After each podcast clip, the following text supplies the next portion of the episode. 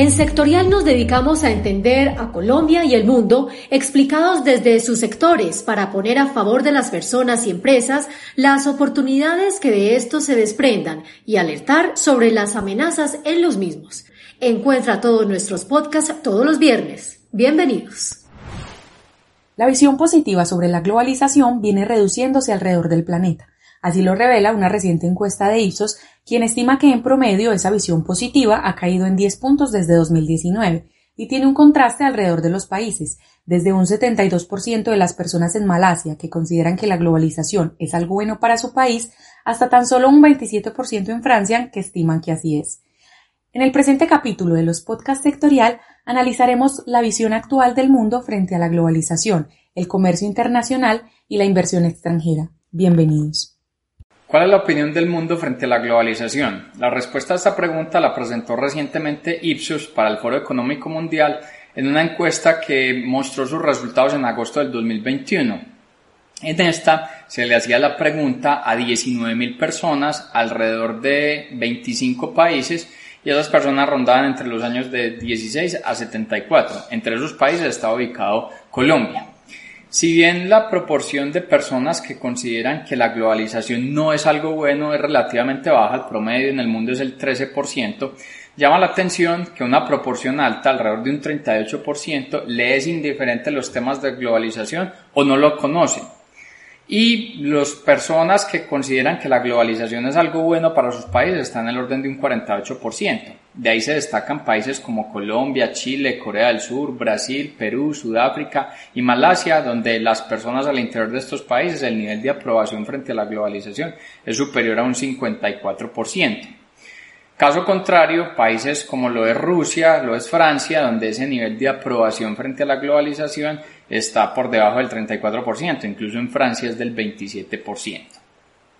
Si bien se mantiene que la proporción de aprobación es relativamente alta, esos niveles han caído con el tiempo. En 2019 alrededor del mundo eh, las personas tenían un nivel de aprobación los que consideraban que la globalización era buena, era un orden de un 58% y hablamos que en este 2021 es un 48%. Ha caído más o menos unos 10 puntos. En el caso particular de Colombia, la caída es del orden de 20 puntos. En el 2019, el 74% de las personas consideraban que la globalización era algo bueno para el país y en la actualidad, como lo hablamos anteriormente, es un 54%. Cuando seguimos analizando estos resultados, se encuentra que muchas personas consideran que el comercio internacional es algo bueno para sus países, pero se está generando una contradicción porque también esas personas consideran que al interior de sus países se deberían incrementar las barreras frente a la importación de bienes provenientes de otras naciones.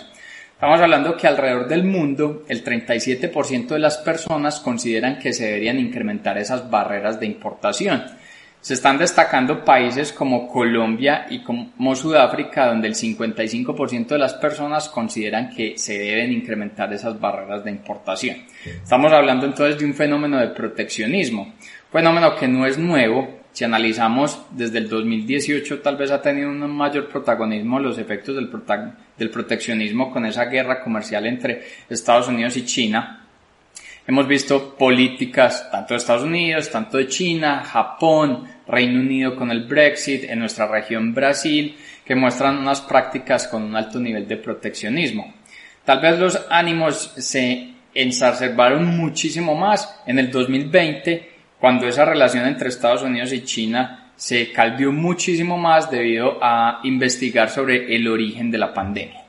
Esos antecedentes han llevado a que los países hayan incrementado un poco sus políticas de concentrarse mucho más en la recuperación interna antes de pensar en una recuperación global, generando entonces mayores niveles de barreras, generando relaciones mucho más hostiles y mucho más fragmentadas. En otras palabras, un mundo mucho más cerrado.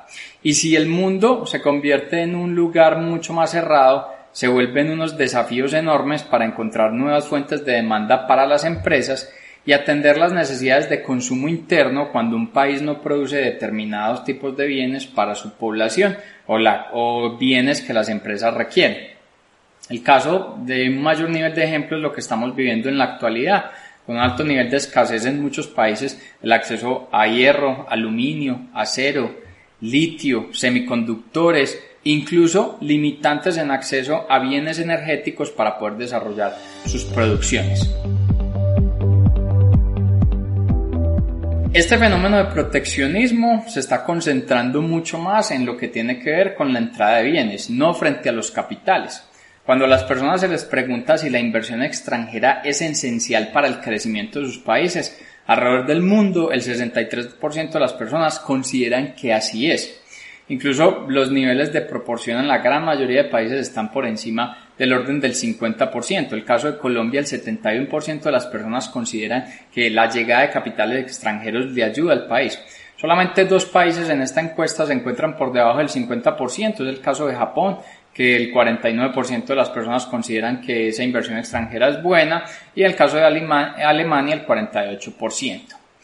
Un ejemplo por el cual se identifica que la inversión extranjera es algo bueno y esencial para el crecimiento de los países, lo hemos visto en el caso de Colombia. Cuando le damos un análisis retrospectivo y miramos o pensamos por allá en el 2011, cuando el país recibió el grado de inversión, la entrada de capitales extranjeros pasó del orden de unos 6 mil millones de dólares al orden de unos 14 mil millones de dólares. También en el 2011 confluyen unas variables adicionales fuera de la llegada de ese grado de inversión, es que el mundo estaba teniendo unos grandes problemas después de la crisis hipotecaria del 2009, entonces los capitales que se concentraban en economías avanzadas pues empezaron a mirar las economías en desarrollo y Colombia terminó siendo un buen lugar para llevar esos recursos. Esa inversión extranjera en nuestro país siguió creciendo a una tasa más o menos del 3,5%. Por allá en el 2014 ya hablábamos de más de 16 mil millones de dólares de inversión extranjera directa. Eso le pegaba de una vez al fortalecimiento de nuestra, eh, de nuestra moneda, del peso colombiano. Estamos hablando que en ese momento adquirir un dólar le costaba a los colombianos el orden de unos 2 mil pesos. Luego llegaron las crisis y los efectos contractivos mucho más marcados por la pandemia. En 2020 esa inversión extranjera nos cayó al orden de unos 7 mil millones de dólares y si bien en el 2021 se ha venido recuperando, en el primer semestre marcó algo más de unos 4 mil millones de dólares, esa caída de los capitales extranjeros pues ha generado que muchos proyectos de desarrollo de inversión, de desarrollo empresarial, de mejoras para nuestro país se hayan desplazado en el tiempo y de ahí también la pérdida de valor de nuestra moneda. Estamos hablando que en la actualidad adquirir un dólar nos cuesta un poco más de unos 3.700 pesos y el peso colombiano se ha convertido en una de las monedas más volátiles alrededor del mundo. Hasta aquí el episodio de hoy del podcast sectorial. Si te ha gustado, gracias por compartirlo. Te esperamos en el próximo. Recuerda que todo nuestro contenido de inteligencia sectorial lo encuentras en www.sectorial.co.